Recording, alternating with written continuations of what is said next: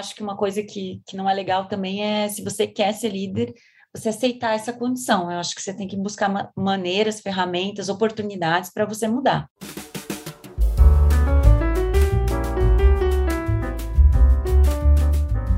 Olá, seja bem-vinda, seja bem-vindo. Eu sou Victor Zanini e esse é o podcast Liderança em Design. Essa é a segunda temporada do podcast e eu tive o prazer de conversar com quatro mulheres líderes de design inspiradoras para trazer insights e outras perspectivas sobre os temas abordados no meu livro. Assim como a primeira temporada, esse podcast também acompanha com o material bônus do meu novo livro, Fundamentos da Liderança em Design. Esse livro novo ele foi escrito principalmente para pessoas que querem migrar para a área de liderança e não sabem por onde começar. Então, se você quer saber mais, acesse o site liderançaemdesign.com.br.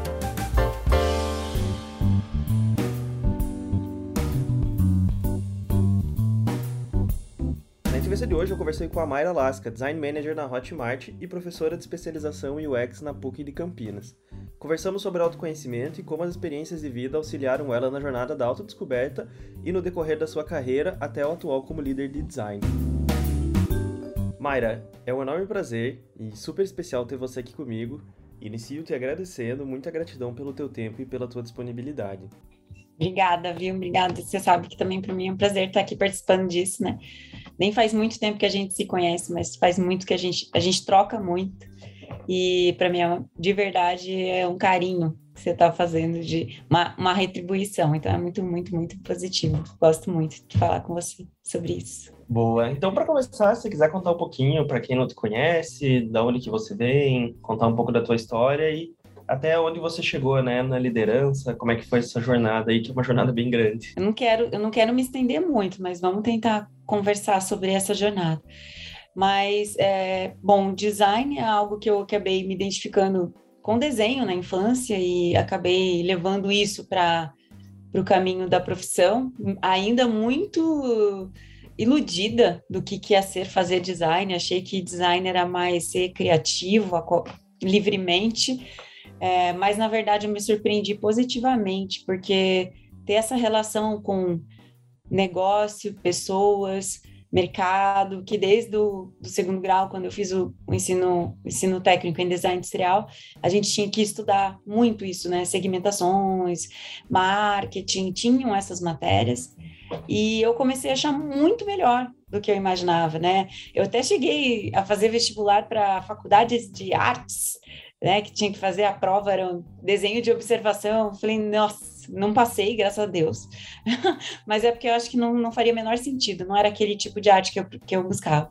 Então é isso. Então comecei a estudar design, comecei a pegar gosto. No começo, não sei se, se é certo é falar, né? Fui meio generalista nas escolhas, né? Eu não tinha uma definição de para onde eu queria ir em design, eu acho que eu queria me, me experimentar. Isso também deu muita oportunidade de eu fazer estágio em diferentes áreas. Então, já trabalhei com, com indústria de móveis, indústria de mochilas, bolsas e brindes, eu já trabalhei com EAD, trabalhei na, na Whirlpool lá com, como designer gráfica, então eu não podia desenhar produto, para já estar fazendo a faculdade, a graduação em design de produto, mas lá eu era estagiária de design gráfico, e daí comecei a descobrir justamente isso, né? Então, entrei na Electrolux em 2007, que eu quero tentar cortar um pouco essa história, e ali eu tinha esse cargo que se chamava Interaction Designer Júnior, e eu falei, meu Deus, o que, que é isso, né? Comecei, fiquei três meses googlando lá, né, digitando no Google, e, e, e, fui impactada daí muito mais ainda pelas, pelas disciplinas de usabilidade, de IHC, né, Interaction Homem Computer lá, Human Computer, é, e daí eu, eu comecei a estudar e falei, cara, isso deve ser muito legal. Então, quando eu estava lá, eu sempre associei essa experiência com bens de consumo. Um cara, foi foi um grande achado para mim. Que em 2007 ainda não se falava muito de design da experiência, se falava muito mais interaction design, arquiteto, arquiteto né, da informação. Então, estar num ambiente onde eu estava tentando desenvolver qual era a comunicação entre os eletrodomésticos e os seres humanos comuns né? Porque a minha segmentação ela pegava desde a nossa avó para nossa tia, para o nosso filho, então não tinha faixa etária, todo mundo usa eletrodoméstico. Então é, é um ambiente de muita exploração e de muito contexto, porque cada ação que eu quero fazer com aquele com um tipo de produto tem uma dor. Então lavar roupa, a maioria das pessoas não gosta. Tem muitas mulheres, mães, donas, donas de casa que adoram, né? Que é um carinho que elas fazem. Mas a gente tem o outro lado que eu quero falar, não. Eu quero que a roupa saia limpa, cheirosa e passada, e se preferência entregue dentro do armário, né? Ninguém quer se incomodar. Então, esses contextos, essa exploração contextual começou a abrir meu olho, como era rico olhar para a experiência, porque a experiência dependia de quem, para quem eu estou fazendo e qual é o contexto que eu estou. Enfim, mas para falar dessa paixão. Então, eu naveguei nesse cenário, comecei a evoluir minha carreira lá, né, na, na Electrolux, e eu acho que esse tom de liderança, não sei, é, mas ela não foi a, minha liderança lá, ou quando eu, né, eu fui de júnior para pleno, para sênior, é, cheguei a ser promovida para master, mas a mim, meu reconhecimento lá foi muito mais como um reconhecimento técnico. Eu era uma pessoa muito influente tecnicamente, né, porque eu fui ganhando muita bagagem de permanecer, especialmente por ter permanecido no mesmo lugar, e por ter navegado em todos os eletrodomésticos, né? Eu sempre brinco que eu fiz desde aquecedor de água, é, aqueles que a gente tem em prédio, assim, fiz forno, fiz fogão, é, fiz liquidificador, é, fiz refrigerador. E cada momento que era um produto diferente, eu tinha que estudar uma história diferente. Como que as pessoas lavam louças, é, qual é a dor de lavar louça? É totalmente diferente do gelar uma cerveja. Então, essa, essa, essa, essa, esse dinamismo me deixava muito, muito animado. Então, a minha história, assim, corporativa espe especialmente grande foi na Electrolux, fiquei quase 13 anos. Daí fui para a Conta Azul, conhecer você, né? Daí decidi fazer esse movimento para o mercado digital, né? Ele foi baseado em dor, uma dor pessoal minha, que daí acho que a gente vai falar bastante desse tema, né? mas eu estava muito é, amarrada num contexto. Primeiro que eu sempre compartilho isso com muita transparência, que é, o contexto da indústria ele é um contexto mais machista. Ele tem um, uma vertical muito difícil, né? Eu, a minha história de carreira, eu fiquei seis anos é, como sênior, sem ganhar aumento, sem ganhar promoção, só ganhei o dissídio. E acho que eu negligenciei a minha autoridade por esses anos. Eu deixei de olhar o quanto que eu podia ser boa, o quanto que faltava para eu ser boa, ou quanto eu já era boa. Eu achava que eu estava sempre devendo, porque o reconhecimento de fora não vinha. E eu esperava essa validação externa, né? Então eu fiquei lá e estava nesse momento, tive meu segundo filho e falei: "Meu Deus, eu preciso fazer alguma coisa, tem algo errado". Não dá para eu ficar esperando por isso. E daí que eu comecei a me repaginar, né? Fui fazer meu LinkedIn, fazer currículo e me fiquei aberta para o mercado. E daí, nesse momento que a, que a Conta Azul apareceu, né? É, e eu aceitei fazer o desafio.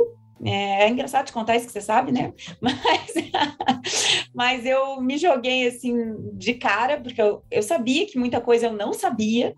E eu, eu tinha muito medo de, de tudo que eu não sabia, mas eu precisava fazer essa mudança é, para me experimentar. Eu passei muito tempo estagnada e desacreditando em mim mesma. E eu fui muito honesta no processo seletivo, o tempo todo, assim, muito transparente, o que eu, que eu era, o que eu não era, o que eu tinha que o que eu queria fazer, o que eu tinha paixão por fazer. E as coisas, e foi avançando, foi avançando, né? E daí quando vocês falaram, não, vem para cá, mas tem, a gente vai sentir você nesse ambiente, né? Então aceitei ir para Conta Azul ali com algumas com alguns desafios, né? Uma cidade diferente, duas horas de distância, deixei meus filhos com meu marido, é, aceitei uma remuneração inferior com todo o direito daquilo, porque eu sabia que existia essa dúvida da minha competência e eu também, mas eles acreditaram, né? Vocês acreditaram em mim de qualquer maneira, então fui, aceitei e cheguei lá e não foi fácil, mas tinha outras habilidades que eu tinha que estão bem mais fundamentadas em soft skill do que em hard skill e eu consegui entrar no time, trabalhar com colaboração, pedir ajuda para muita, muita gente. Eu sempre falo, né, a, a Débora, nossa amiguinha que está no, no iFood, foi uma das primeiras que era júnior na época, sentei do lado dela e falei, me ensina, me ensina, me explica como você está fazendo. Você é menor sem o menor medo de estar de, de tá ganhando mais ou ser mais especialista que ela, que era uma troca, ela também, né, conta para mim aí tanto quanto ela aprendeu. Então, acho que essa abertura, essa humildade de se colocar nesse lugar, ela foi muito importante. E agora, né, tô aí na, né, depois de ter crescido, né, fui me desenvolvendo como líder, especialmente na Conta Azul ali sob a sua liderança, e foi muito bom para mim, eu sempre conto essa história, né, que é, é, é, é ruim, você brigava comigo um monte, mas eu precisava dessa validação externa de que eu podia ser uma líder. E daí veio e eu falei, cara, eu quero fazer isso. Então, se, se é possível, eu vou investir. E daí investi nisso e hoje estou aqui na Hotmart como gerente de design. No outro livro, o primeiro podcast que eu gravei foi com o João Paulo também, que também fez, passou pela Conta Azul, uma jornada muito parecida, então para mim foi muito especial também. E, e, eu acho que tem tudo a ver com o que eu estou trazendo aqui na parte 1 do livro, que é sobre autoconhecimento, porque você falou, né, você brigava comigo? Sim, eu brigava porque eu tentava puxar isso, né, de vamos lá, vamos trabalhar, vamos olhar para dentro, o quanto a gente é, é, pode melhorar essa autopercepção, não precisa dessa validação externa. E, claro, tinha todo esse contexto que você comentou de ter passado por uma empresa é, por uma empresa não, mas por um... Um, contexto, né? um momento de vida e um contexto, assim, né? É, um contexto mais machista também, de ficar parada na carreira e vendo outras pessoas crescerem e tudo mais. Então, tinha essa questão da insegurança mesmo, e principalmente pela troca, né? De mudar de, de área, vamos dizer assim, porque você sair de um design de produto físico para um produto digital, de contabilidade, é, é outro cenário mesmo. Tipo, é, é, muita coisa para aprender. E eu queria que você falasse um pouquinho como é que você percebe esse autoconhecimento, assim, como é que foi isso no, no teu caminho como um todo, que não foi só no, no, caminho da liderança, mas até esse momento de virada de chave mesmo, tipo, opa, peraí, não posso mais aceitar isso para mim. Então você correu atrás. E outra coisa que eu lembro que foi legal, e eu acho que é uma dica também para quem está ouvindo a gente, principalmente para quem está migrando, que quando você fez o desafio para Conta Azul, você não fez o desafio. Não. A gente tinha passado um desafio, uh, e aí você falou: olha só, não tenho tempo para fazer esse desafio, agradeço. Se eu fosse fazer, eu faria dessa maneira. Beleza? Beleza. E aí eu lembro que a gente estava discutindo isso, e aí eu falei, gente, tipo, perfeito, é isso que a gente precisa. Porque olha o quão diferente ela está trazendo. É, é, tipo, tá aqui correndo risco mesmo, e é isso que a gente precisa. A gente não precisa de pessoas que venham aqui e façam o que a gente tem que, né? Tipo, digam o que tem que fazer. Então eu lembro que foi uma percepção assim diferente, e a dica que eu, que eu, que eu quero dar para as pessoas é que talvez olhar para o pro problema de uma outra perspectiva e, tipo, sem medo, pode te ajudar e pode te colocar em outros patamares. Foi o que você fez, tipo, sem medo mesmo, em várias vezes, né? Tipo, você foi muito corajosa em vários aspectos, assim, tanto na, vira, na virada de chave, no desafio ali, depois assumir a liderança, que foi uma coisa... Bom, eu vou deixar que você conte, né? Que foi uma coisa super natural. Se puder falar um pouquinho para a gente sobre essa questão do autoconhecimento, então, e até se chegar falar. lá. Cara, o autoconhecimento acho que eu nem sabia que tinha uma palavra, conhecia a palavra, mas não sabia do poder que ela tinha, não sabia. E eu acho que isso aconteceu, eu consigo ver um marco muito mais, assim, nessa, nesse momento na, na Electrolux mesmo, né, quando eu cara, quem sou eu, né? Acho que essa pergunta, eu lembro que eu fui numa terapeuta, ela perguntou assim, quem é a Mara? Eu falei, ah, você tá brincando, eu vim aqui para você me responder isso aí, você não vai querer fazer isso comigo. Não quer ir embora. Paguei você para isso. Mas é verdade, assim, eu, e daí eu, cara, eu não sabia, eu não sabia muito, assim, sobre tudo isso, mas eu tinha muita dor, eu tinha muita dor de não corresponder à expectativa do outro, eu tinha muita dor de, às vezes, me sentir incapaz, insegura, impostora, enfim, tinha muita coisa que eu estava negligenciando e que estava atrapalhando o meu, meu desenvolvimento. Então, num, num, dado momento ali de. Eu sempre falo que é meio espiritualizado, né? A gente, a gente conversa disso, né, Zani? Mas no momento de sombra, que eu falei, cara, eu, eu recebi feedbacks é, da liderança, minha liderança não era uma liderança que eu respeitava, então isso era muito difícil, muito difícil, sabe?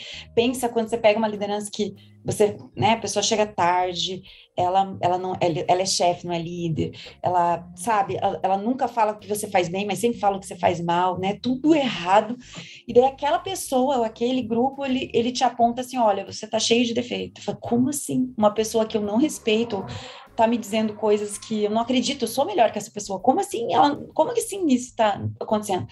E aquilo, cara, foi crucial para eu perceber. Se eu tô passando uma imagem diferente do que eu acredito que tem dentro de mim, tem uma miopia, tem algo errado. Eu não tô vendo alguma coisa. E eu precisei, eu sempre falo, eu, eu trago isso demais em discursos meus sobre liderança, humildade, porque eu precisei entender o que é humildade para eu entrar nesse lugar, eu acho. Eu acho que eu não, não sabia do poder da humildade. E daí, quando eu falei, cara, entra naquela sala, escuta tudo que vão te dizer que você precisa melhorar. E em cima disso, você não fala nada. Vamos imaginar que eles estejam certos, não importa quem eles são. Eles estão 100% certos. Como você faz para mudar a perspectiva deles para aquilo que você é ou que você acredita que você é? E foi assim que começou. Então, assim, eu levei. Foi muito doloroso. Foi muito difícil, eu chorei muito, eu vinha para casa, eu, eu não sabia o que eu fazia, eu não sabia meu valor, eu não sabia nada.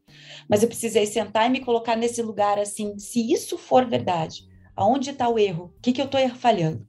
Tinha muita falha de comunicação, por exemplo. Eu sou uma pessoa muito comunicadora, já fiz teatro e sou mesma, eu adoro, assim, converso muito. Eu, eu brinco, uma amiga minha falava assim: Nossa, ser interaction designer é o melhor nome para a tua profissão, você interage com todo mundo.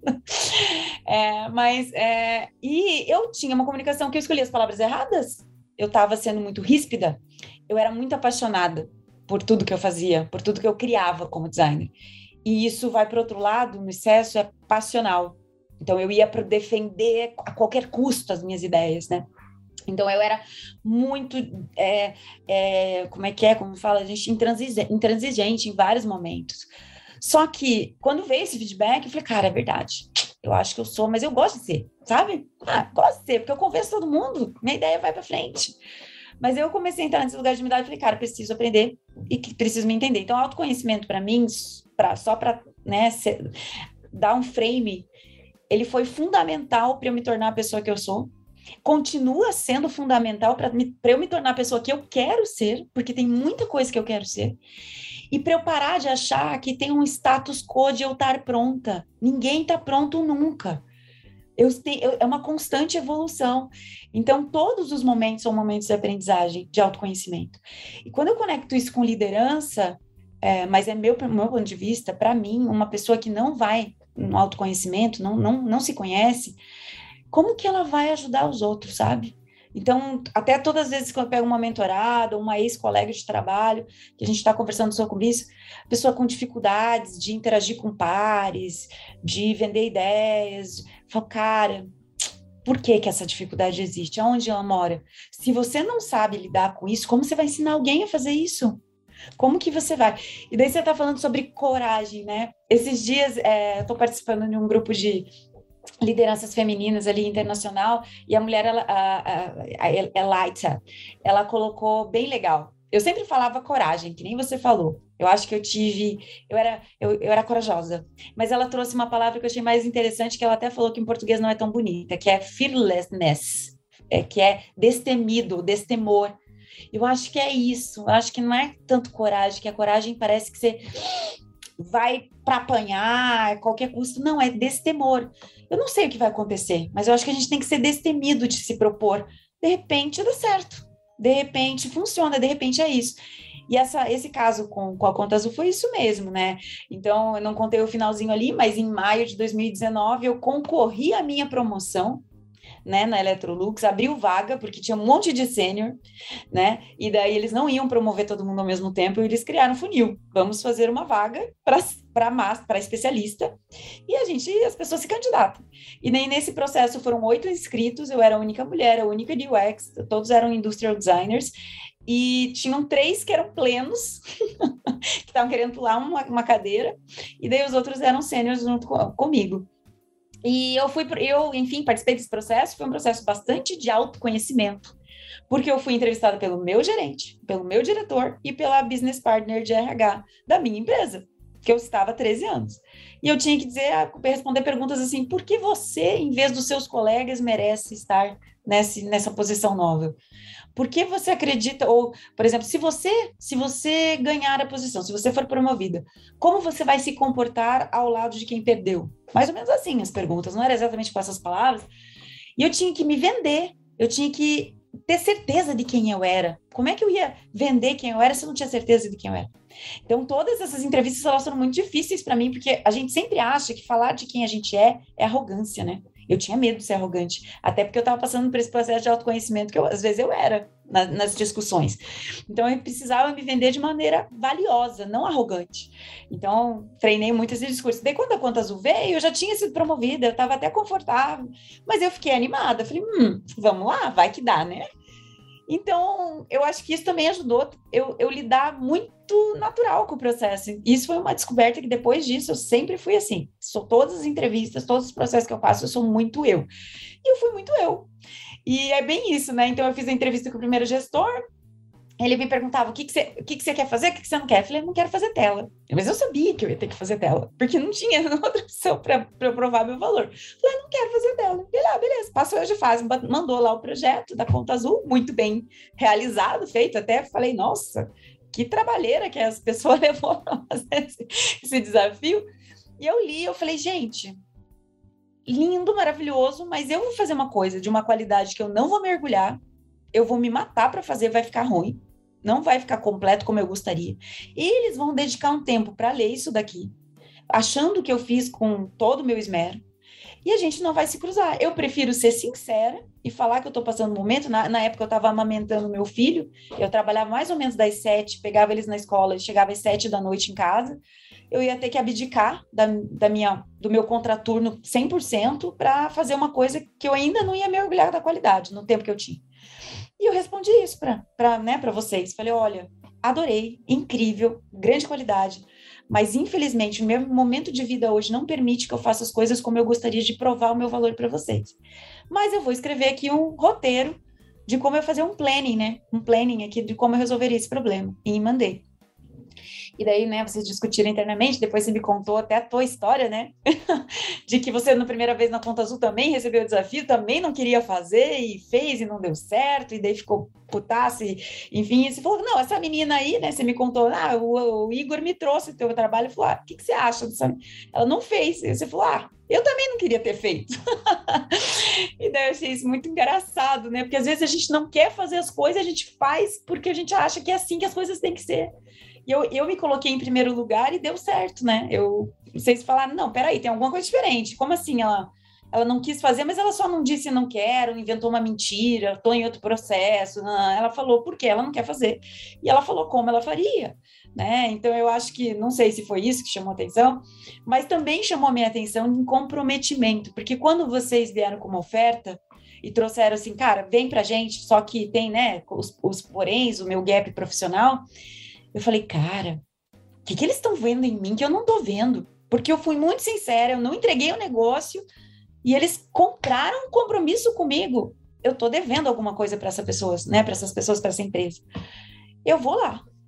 Então foi uma troca de trust, de confiança. Vocês confiaram em mim com ressalvas, eu confiei em vocês com ressalvas. E deu tudo certo. Então, acho que teve muito autoconhecimento nesse processo. É, eu acho que o legal é que foi isso foi confiança e sinceridade dos dois lados, né? Porque aí até contando minha história rápida, já que você citou, eu fiz o primeiro processo na Conta Azul e eu também, eles mandaram o desafio e eu achei que era pegadinha o desafio, porque era um desafio muito ruim. E aí eu respondi achando que era uma pegadinha, eles falaram: "Não, não é uma pegadinha, a gente esperava que você fizesse". Deu, opa, então não é para mim. Acabei não entrando na empresa, entrei depois, né? Num, sei lá, um, dois anos depois. E quando o Igor me trouxe o desafio, eu falei: "Cara, olha só, tipo, ela tá com o mesmo racional que eu tava lá atrás". E eu não fui contratado para te falar que eu estava errado, mas, tipo, não, ela só está trazendo uma outra verdade e que animal que ela está sendo sincera, né? Tipo, se ela não pode fazer, tipo, ela tem a vida dela mesma. A gente já estava questionando o desafio, inclusive, se ele fazia sentido, porque a gente acreditava que era, até no outro livro eu conto do teste de arte, mas eu acho que foi essa troca de sinceridades e, com certeza, se você não tivesse passado por esse teu processo também de autoconhecimento, uh, e, e, de muita introspecção, e, e pensar quem é você e o que você quer, pode ser que teria tomado outros rumos, pode ser que você estaria onde você estava ainda, inclusive, né? Que você teve esse momento de virada de chave ali, de tipo, opa, peraí, não posso mais aceitar isso por conta do que você estava trazendo de autoconhecimento. E você falou da terapia, falou, acho que mais alguma coisa, mas eu queria que você me trouxesse que dicas que você recomenda para quem quer mergulhar dentro de si em busca do autoconhecimento. Se você faz terapia ainda, eu sempre recomendo, eu sou psicólogo, então recomendo para as pessoas fazer terapia. Mas, é, além disso, o que mais que você fez? Ou se você tem alguma recomendação, assim, também para as pessoas? Ai, olha só, uma, uma, um dos nos meus estudos, inclusive de introspecção, quando eu decidi olhar muito mais para isso, sempre, a gente sempre é curioso, né? Acho que a, A gente acaba sendo um pouco curioso, vai experimentando coisas, mas de, quando eu comecei a olhar para isso, eu acho que, não sei se cabe até no teu livro, né? Mas vamos falar que eu me voltei muito para a espiritualidade, né? Porque há, há várias frentes da espiritualidade que existe essa força da conexão com você mesmo, assim. Então, eu e meu marido também, né? A gente se engajou, fez isso juntos. E, e, nesse processo de, de espiritualidade, eu comecei a perceber a importância de você se conectar com você mesmo, né? Então, a terapia ainda faço, eu acho muito boa, eu acho que é, é super importante. Eu acho também que a gente precisa encontrar quem quem funciona com a gente, né? Quem, quem a gente flui bem, né? Não é todo terapeuta ou psicólogo, enfim, que é que tá, que tá ali e vai dar certo com o nosso jeito de pensar. Às vezes tem a ver com a nossa resistência do momento, mas isso também é uma aprendizagem, a gente troca, porque como assim essa pessoa tá, tá me perguntando essas coisas, ou tá indo, não quero. E uma hora a gente aprende que que é, que é assim que as coisas são. Mas, é, e daí nesses estudos, uma coisa super importante foi que eu li que a gente tem dois grandes momentos possíveis de transformação pessoal. Os dois são no, no processo de dor, sofrimento, tanto que em vários, é, em vários livros você encontra a hora da morte, né? Quando você está em face, ou né, quando você tem um diagnóstico de, de, de, de, de, sei lá, câncer, alguma coisa que você já vai estar tá em face desse momento, é quando você começa, meu Deus, olha o valor que isso tem. Então tem a hora do auto sofrimento e a hora do amor no amor puro. São os dois momentos que você consegue virar essa chave. Só que até né, nesses livros, né, eles falam, né, é muito mais fácil pela dor, porque no amor a gente tem, a gente vai negligenciando esse momento do ápice do amor incondicional, né?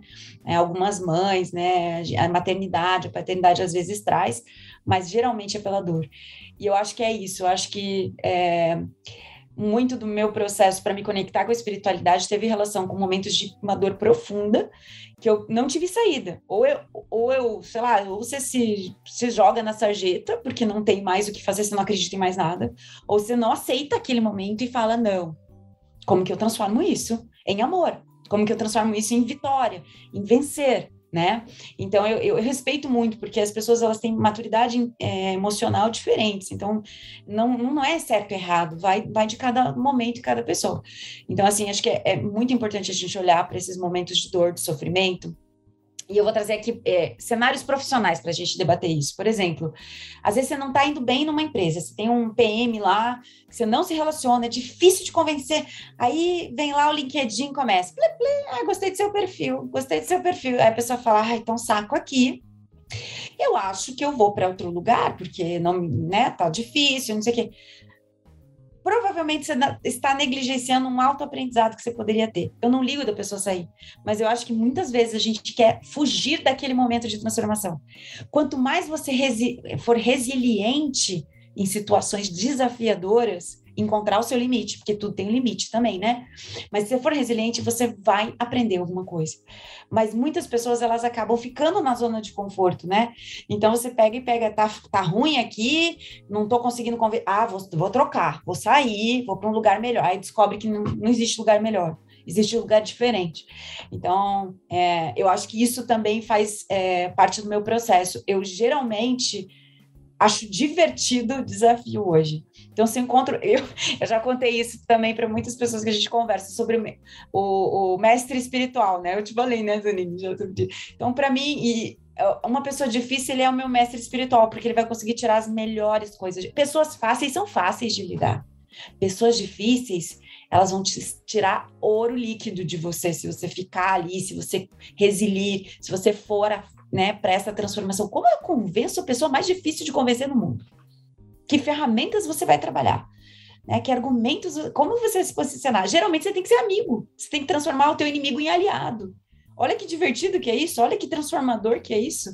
Então, bem, principalmente no cenário de liderança, no cenário estratégico, você tem que fazer muitas alianças, você tem que ter muitas conexões. Então, aqui indo para essa parte, a importância de você enxergar essas dificuldades como momentos importantíssimos de uma terapia grátis, né? Não vai ser fácil, porque você tem que ser autodidata, mas é muito legal, sabe? Então, o que eu uso muito, Zanini, é ser resiliente em momentos de dificuldade e tentar alternativas até o meu limite, de como eu transformo aquela situação numa, numa, numa vitória, num sucesso, numa condição super especial, um inimigo num amigo. Então, eu tenho olhado as coisas sempre conectado com os meus valores, né? Porque eu acho que a gente não pode também, é, sei lá, se prostituir por situações não legais com os nossos valores. Mas se está ali alinhado, eu, eu compro essa briga. Então, eu acho que muito terapia, é ser resiliente, entrar nesses processos. É, você sabe muito bem disso, que eu, eu vivo em constante processo de auto, como é que a gente pode falar que, é, que eu tenho a minha síndrome da impostora, né, galera? Então, assim, que, que ele falava assim, Mayra, é que você falava para mim? Falava assim, Mayra, para de ser insegura, eu já falei isso para você. Não adianta, sabotagem, muitas vezes... Né? de autossabotagem. Autossabotagem muitas vezes eu tenho que descobrir quando que eu estou fazendo isso, muitas vezes. E o mais curioso, até eu estava lá na Hotmart né, semana, estava batendo um papo com um par meu, e eu estava falando desses meus momentos para ele. Ele falou: Nossa, mas você parece tão corajosa, tão autoconfiante quando você fala. Eu falo: Pareço. Mas tem uma, uma camada que eu venço para ser essa pessoa, para acreditar em mim. Então, assim, não é que eu sou, mas é fake you until you make. Muitas vezes eu dou uma forçada na barra do que a Mayra faria normalmente, porque eu quero ir além, porque eu quero me experimentar nesse além. É arriscado, tem riscos, mas os riscos valem a pena, porque aquela história, tipo, pra, que de todo mundo sabe, né? Errar é melhor do que acertar, porque você aprende alguma coisa. Se acertar, você não aprende nada. Então, esse, esse, esse tomar risco é, é, é importante como também transformação e autoconhecimento, sabe? Não sei, acho que eu respondi. Não, perfeito, respondeu sim, e foi legal até porque você trouxe alguns aspectos, né? Na quarta parte ali do livro eu, eu falo sobre o momento de saída, porque pode existir um momento que tipo não tem mais o que fazer e você sai. O mercado está super aquecido, então às vezes não vale a pena ficar insistindo, mas uma coisa que acontece também é às vezes as pessoas fugirem daquilo que elas não querem enfrentar, porque o problema é a empresa, mas aí quando vai para outro lugar o problema volta. E aí sai da empresa e vai para outro, o problema volta.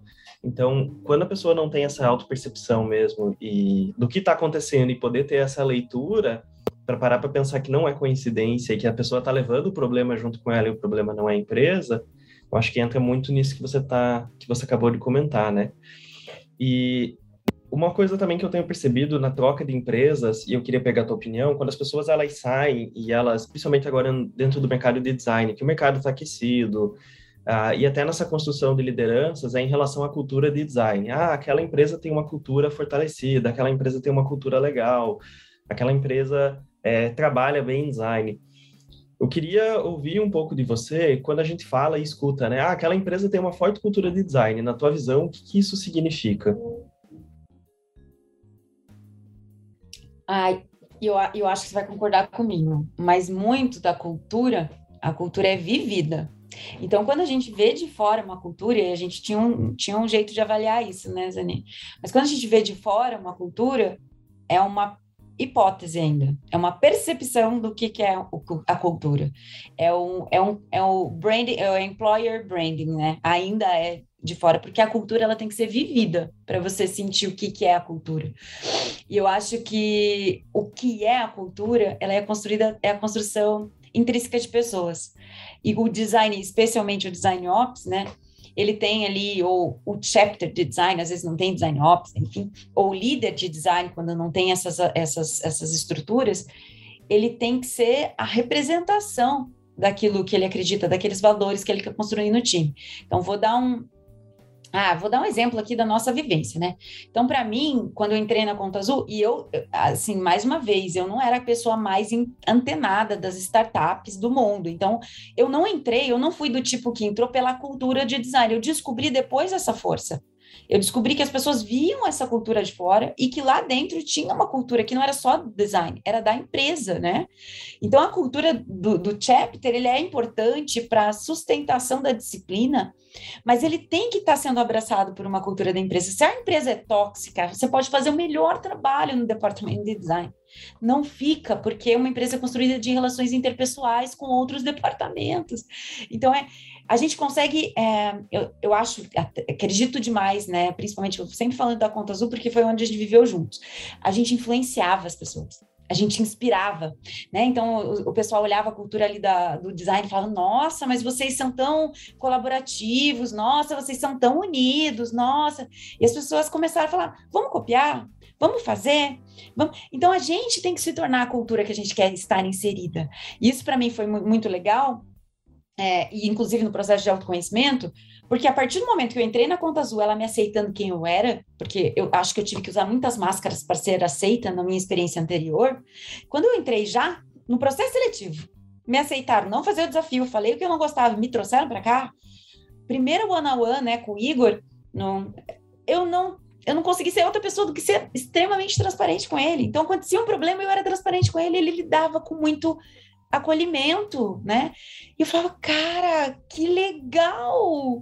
que legal que eu posso falar o que eu penso aqui, que legal que, mesmo quando não está certo. E daí, quando vem o feedback, né, ou, ou, é, essa coisa do, ali na liderança, você, eu sempre conto essa história, né, Zanini, que no meu primeiro feedback na Conta Azul, com seis meses, você colocou, eu não era, eu era só é, especialista ali, Product Design especialista, e você colocou, você é uma líder que me inspira.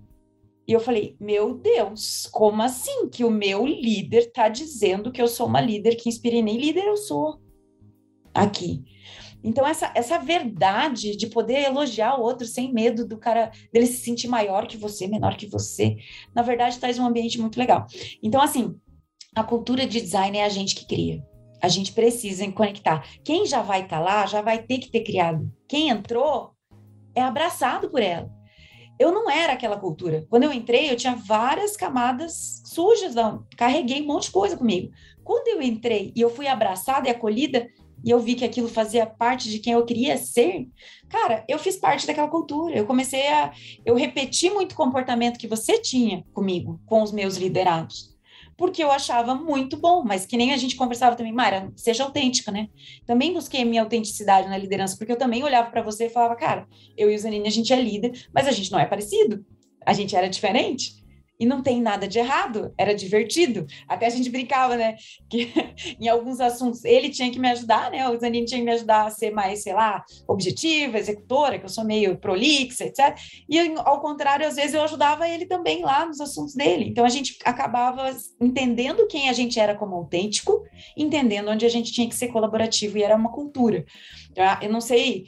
É, ser exatamente isso, mas para mim a cultura é, é, você viver ela e estar nela. E daí o que eu ia contar, que a gente fazia muito, né, Zanini, nas entrevistas, e isso eu continuo e mantenho, aonde eu passar eu vou levar, que eu acho muito bom, é falar a verdade, né?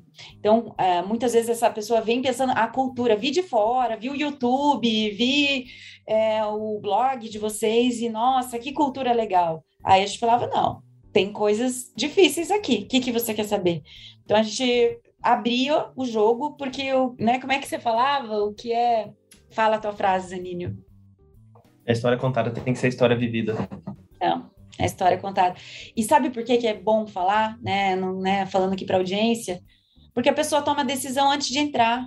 Ela não vem e se decepciona, né? Então ela toma a decisão, ai, eles não fazem isso, na verdade não é bem assim.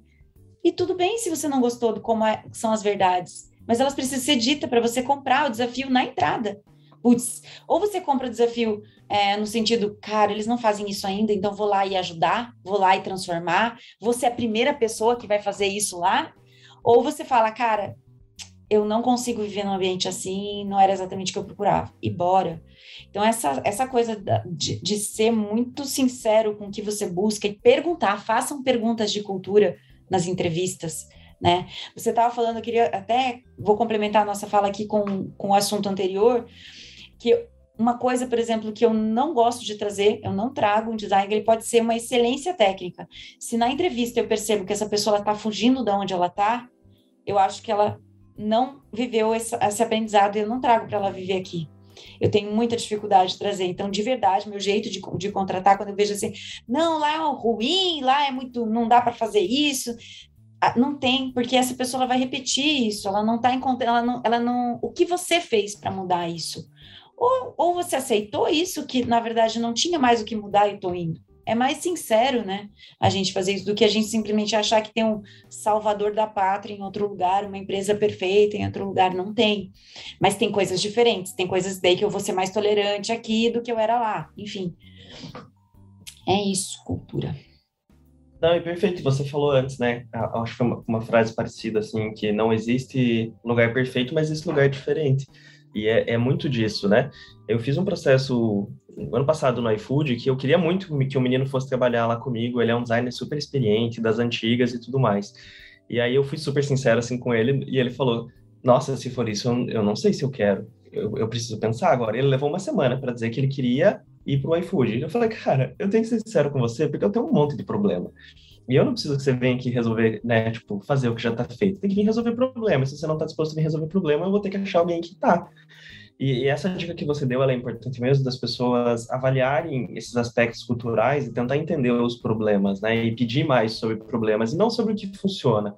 Porque tem muito líder que vai tentar te vender, né? Porque tá ali com aquela, aquele objetivo de contratar, aumentar o time, e tem muito talento por aí, então vai tentar fazer essa, essa venda, esse employer branding que você comentou ali, que por um momento na Conta Azul a gente fez, a gente errou em relação a isso. Eu nunca esqueço é, um menino que trabalhou lá também, ele falou, tipo, nossa, eu achava que era diferente. Pô, peraí, o que você achava que era diferente? Ah, eu vi no blog e vocês nunca voltaram lá no blog para contar que vocês não fazem mais isso. Deu, nossa, é verdade? E aí a gente começou, tipo, um trabalho, um esforço grande de contar no blog aquilo que a gente não fazia mais, o que já tinha mudado, que era ruim e tudo mais, para não criar essa percepção, porque eu de verdade acredito que a história contada tem que ser história vivida, porque assim você contrata boas pessoas e cria é, boas histórias.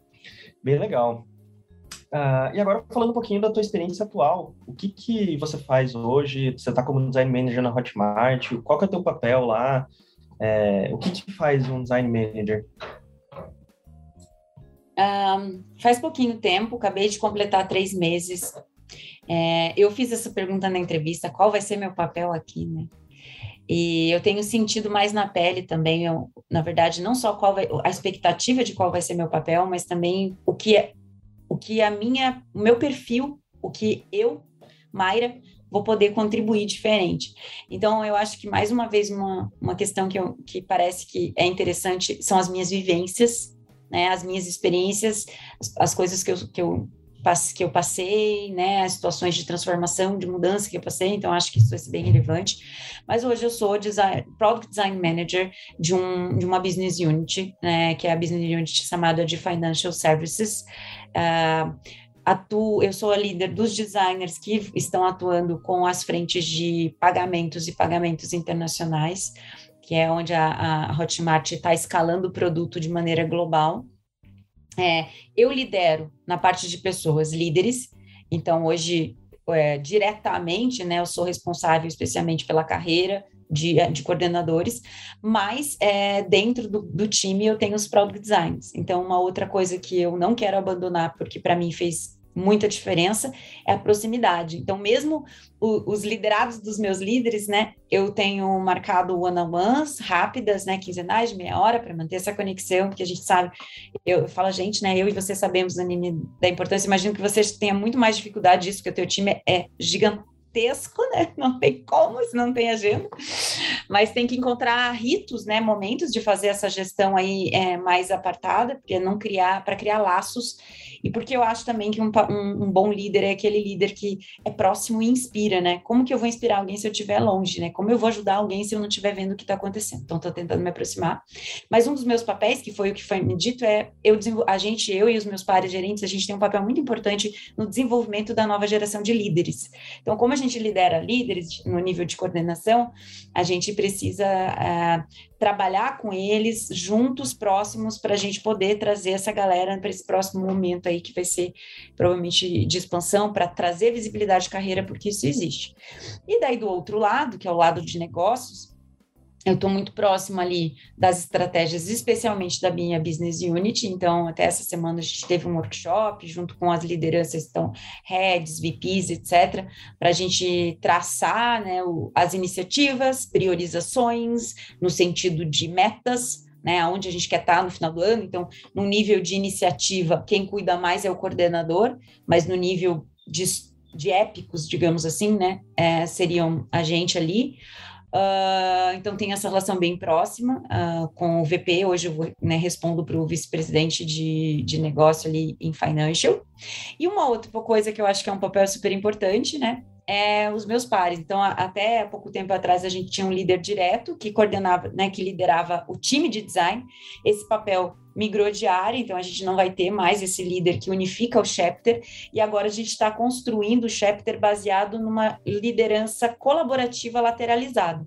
Então, o chapter de design, ele vai ter, a gente tem os ritos só com gerentes, né, o design leadership meeting, a gente tem os líderes com, que são a reunião com os líderes de pessoas e líderes de disciplina, porque aqui a gente tem data design, research ops, é, design system, então a gente tem um, um nível mais de people e um nível mais de tech, né, mais de disciplina, o que, que a gente precisa fazer, que softwares a gente tem que comprar, como a gente melhora processos, tem um pouco dessa força no chapter, porque a gente ainda não tem a parte de design ops tão evoluída com autonomia. Então, o nosso papel como líder é muito importante ainda nessa frente, né? Espero que logo a gente consiga construir uma coisa mais sólida e que, que funcione sozinha, né? Mais autônoma do design ops para a gente também se, entrar mais como colaborador.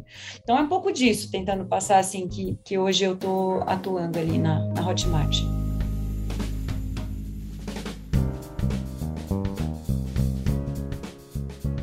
Se, se a gente pudesse voltar no tempo agora, né? Que conselho que você daria para Mayra quando ela estava iniciando assim o caminho da liderança? Acerto, erros, algum atalho?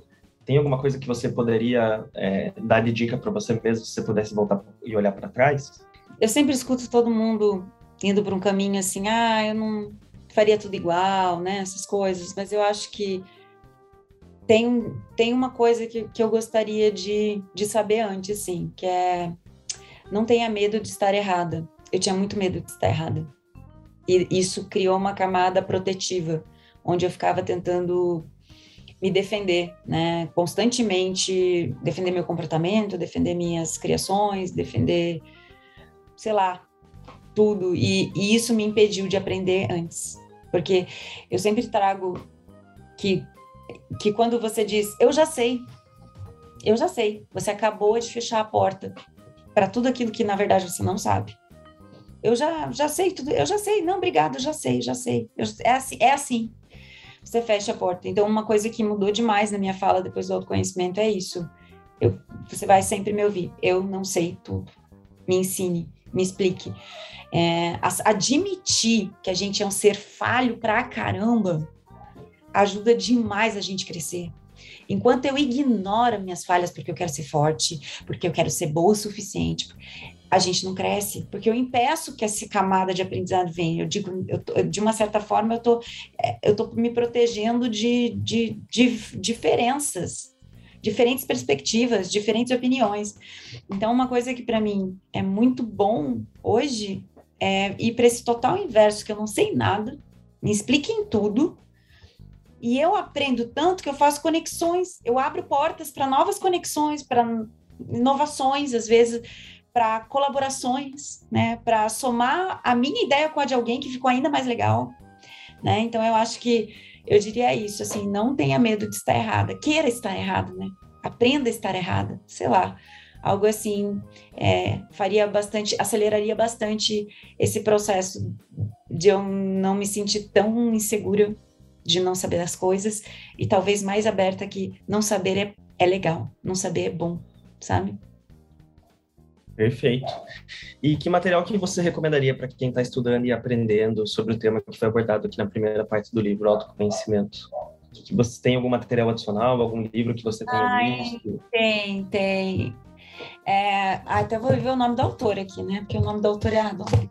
Eu gostei muito, eu fiz um treinamento de. Isso foi muito divertido, gente. Eu entrei sem querer numa empresa que eu, eu queria aprender Lego Serious Play, a metodologia. E essa empresa ela ensinava é, times de RH a fazer dinâmicas com Lego. E eu comprei um curso lá é, de Management 3.0, só tinha coach ou pessoas de RH. Mas foi muito legal fazer curso disso para quem quer ser líder. Então, se vocês querem ser líder, uma coisa legal é não buscar só cursos que vocês olhem para a liderança e disciplina de vocês, né, como né, o, o do Zanini, completem isso com uma visão de people, uma visão de, sei lá, um curso de, de psicólogas, um curso de coach, porque a gente brincava disso, né, Zanini? Nossa, Um líder, gente, tem que ser um bom coach. Não dá para ser só líder hoje. Você tem que ser um bom coach também, porque às vezes as pessoas, as dificuldades dela era como eu tinha as minhas aqui com o Zanini, é insegurança, é medo, é desconforto. E isso não, não é só sabendo da disciplina que você vai saber lidar. A gente precisa estar tá pronto para isso, né? Então, é, eu indicaria isso como dica. E um outro livro que eu aprendi num desses cursos que é Descubra seus pontos fortes, né? Agora tem a versão 2.0. Ele vem com assessment que você faz, né, um testezinho online, você compra o livro, você tem direito, ou você pode comprar direto o, o, o teste e você descobre seus cinco pontos fortes. E eu sempre faço, falo sobre, sobre isso, né? A gente às vezes a gente e tem a ver com o gap que eu falei sobre o medo de não ser perfeita. Às vezes a gente cresce achando que a gente precisa melhorar o que a gente não sabe ou não faz bem. E depois que eu tive esse treinamento, eu, eu ficou muito mais claro para mim que ao contrário, tudo bem que a gente não faz bem, deixa lá o que a gente não faz bem. Mas o que a gente faz bem, a gente tem que saber usar ou melhorar, né, ou ampliar. E esse livro ele te ajuda a, a, descobrir melhor, né, quais são os seus cinco pontos fortes e como trabalhar eles melhor. Que igual ninguém é mas a gente tem que olhar porque a gente faz bem e bom, né? O que a gente é bom, o que a gente faz bem, e não para o que a gente faz mal, porque talvez o que a gente faz mal a gente nunca vai fazer, não tem paixão por isso, não tem amor, não sei.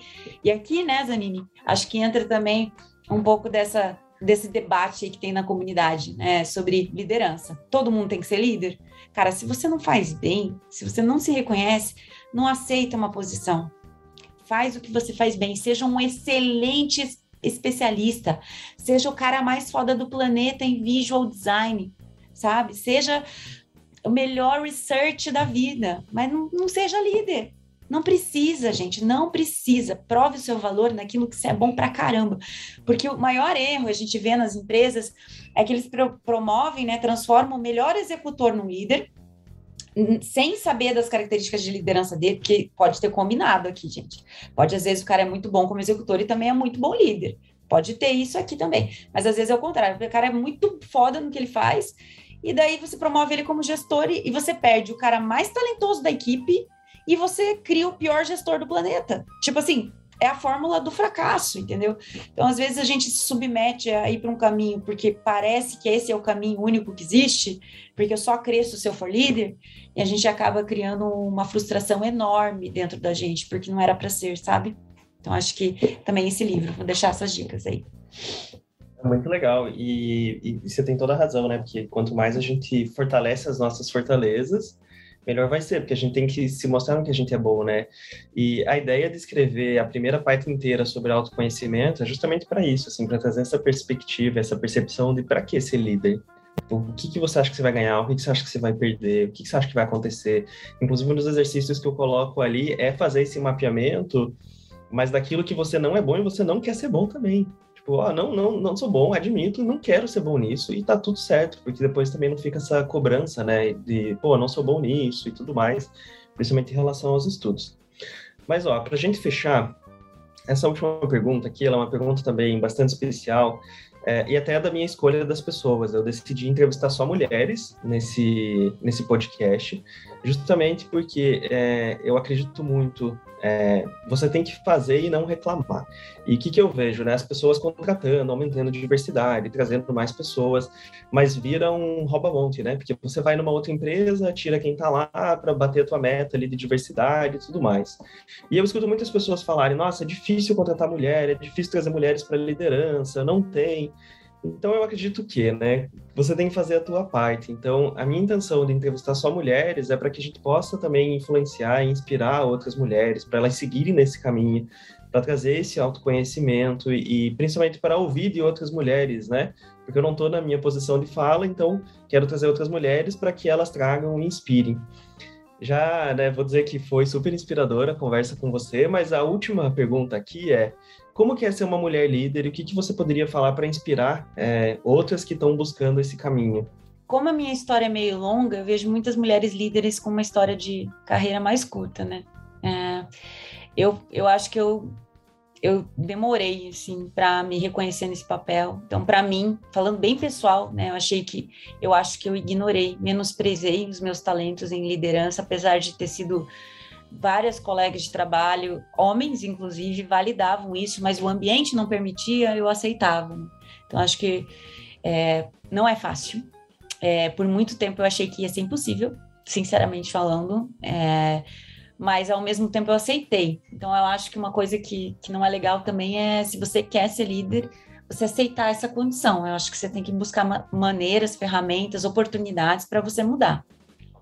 Se inscreva nas vagas. Né? Eu e você sabemos, Anine, como é o percentual de inscrição de mulheres em vagas é, é, de liderança. É muito baixo, é assim, assustadoramente baixo. É muito difícil é, ter um. Não chega a 10%, eu acho. Não sei se chega a 10% de mulheres in, inscritas em vagas de liderança. É, a gente você precisa ser visto para ser lembrado. Hoje em dia a gente vive numa sociedade que é, isso é muito importante. E eu não estou falando de você precisar ser extrovertido.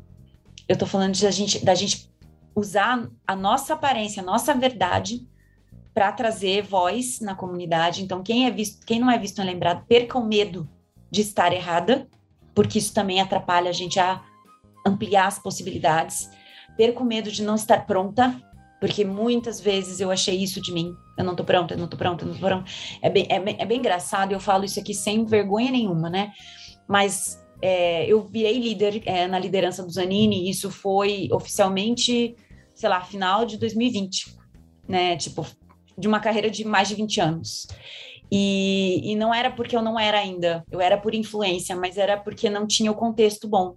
Meu contexto não era bom. Então eu virei líder há pouco tempo, gente mas eu acho que eu negligenciei essa. Eu não me inscrevi em vagas de liderança. Eu sempre falo, né? Conto uma história lá da Electrolux que abriu vaga de gerente. Eu falei, não, não vou me inscrever porque ninguém vai, ninguém vai me promover para uma vaga de gerente. Todos os gerentes aqui são homens. Então a gente falha demais por aceitar referência que não existe, não se tornar essa referência. Então hoje o que eu tenho feito para mudar, eu não sou bandeirista, não sou nada assim, vocês não vão me ver politizando essa situação mas eu quero ser essa inspiração e essa possibilidade, gente, é possível. E eu, quando eu falo de ser imperfeita, eu quero justamente trazer isso. É possível ser líder imperfeita, porque não existe líder perfeito, é uma ilusão. Então, a gente vive por um monte de momentos que eu não sei se eu tô certa. Eu só compro riscos a mais do que às vezes eu compraria por eu ter ser, ser líder. Eu preciso comprar riscos. Eu preciso ter coragem de errar mais do que quando eu estou numa posição de executora. Então, eu acho que as mulheres, em geral, elas têm muita dificuldade de estar erradas. Elas, elas têm medo ser visto como um fracasso e estar errada. E eu brincava isso com você, né, Zanini? O Zanini foi bom, um bom líder porque ele não, tinha medo de nada. Se desse errado, foda-se. Se... Ela falou, meu Deus, como assim, caraca? Tipo, como que essa pessoa confia tanto em si mesma? Eu preciso ser assim. Eu acho que foi um soco na minha cara, assim, de...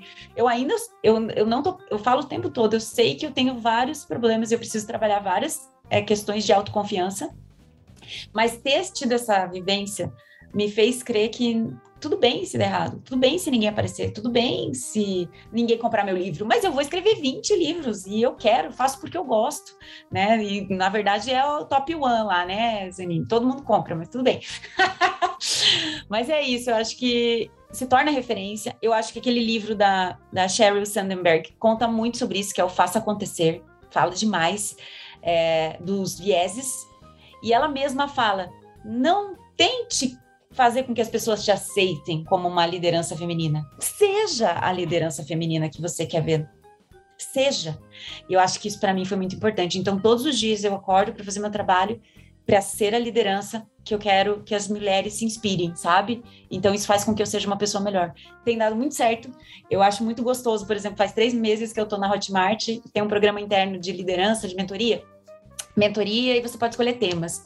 Eu tinha entrado e, e, a, e a, menina do a, né, a, a Product Design, dona do programa, me perguntou: você não quer se inscrever? Eu falei, nossa, acabei de entrar, ninguém vai acreditar que eu sou boa líder. vocês verem como que o negócio é. Eu falei, ah, vou me inscrever para ser mentora de liderança aqui, tudo bem. E daí agora tem fila, gente, tem fila. Tenho, eu já mentorei um menino, eu ainda falei para ela, mas sabe, ele sabe que sou eu que você é a mentora dele? Tipo assim, era, o, era um menino, ele quis ser mentorado por mim. Eu falei, nossa.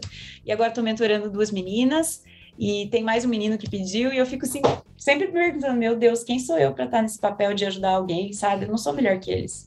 Mas é muito importante que você seja essa referência, sem querer querendo. Então, acho que fechando aqui, é isso. Nossa, a conversa foi muito, muito boa, super inspiradora. Espero que as pessoas tenham gostado e se inspirado também. Agradeço de coração, verdade, é, pelo teu tempo, pela tua disponibilidade e por trazer um pouquinho de conhecimento sobre o teu autoconhecimento para todo mundo. Não sei se você quer falar mais alguma coisa, quer fazer um jabazinho, onde que as pessoas jabazinho. te seguem. Quem quiser, é só LinkedIn que eu uso mesmo para parte profissional, então, mas eu sempre aceito todo mundo lá, pode me seguir lá. Eu queria também agradecer demais, né? Eu fico muito emotiva, Zanine sabe disso, mas eu queria agradecer demais pela oportunidade, chefito, ex-chefito, eu chamar de chefito, ex-boss. Uh, foi muito bom, você me ensinou muito, vou chorar, Ai, pode chorar em podcast. Você me ensinou muito, aprendi demais, como eu tô falando, e eu acho que a gente precisa criar esses ambientes para que pessoas sintam-se capazes. E eu acho que você me deu isso mais do que tudo, e então é um prazer estar tá aqui e conversar com você depois de tudo isso, hoje como líder que eu me tornei lá, é, embaixo do seu guarda-chuva. Eu tenho certeza que muitas pessoas que tiverem oportunidade de ler, o seu ler os, seus, os seus livros e escutar seu podcast e estar tá sob sua liderança tem muito para aprender com você. Então, assim, sucesso total. Obrigado por estar aqui. Obrigado por tudo que você fez por mim. Gratidão.